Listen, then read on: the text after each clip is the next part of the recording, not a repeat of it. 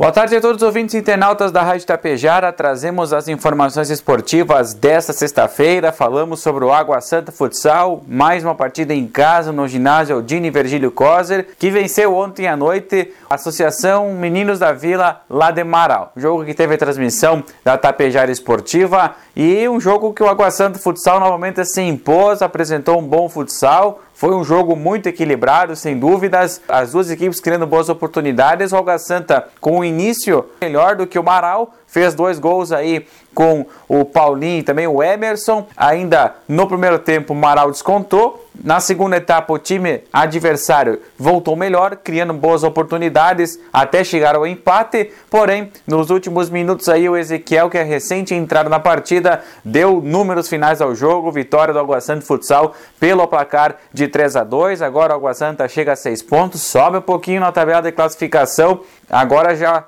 almeja outros passos aí ao longo da Taça Inovar. Falando em Taça Inovar, hoje à noite é mais uma rodada que a Tapejara Esportiva cobra para você, torcedor, ouvinte e internauta a partir das 9 horas da noite em FM 101,5 pela live do Facebook e do YouTube. Acompanhe Santa Cecília Futsal e Montauri, direto do Centro Comunitário lá de Santa Cecília do Sul. Toda a cobertura da equipe 101.5 de esportes, um jogo que para o Santa Cecília vale muito. Busca mais uma vitória, a segunda consecutiva, pois venceu lá em Marau a Associação Meninos da Vila, depois de ter empatado contra o time de Serafina Correia em casa. Então é uma sequência muito boa e se vencer hoje pode ter, sem dúvida chegar à liderança da competição na chave B da Taça Inovar. Além disso, amanhã à noite você pode acompanhar também aqui pela Tapejara FM as emoções do gauchão de futsal Série B, o jogo entre a PF Agro Lavoura e o Tapejara Futsal, jogo em cadeia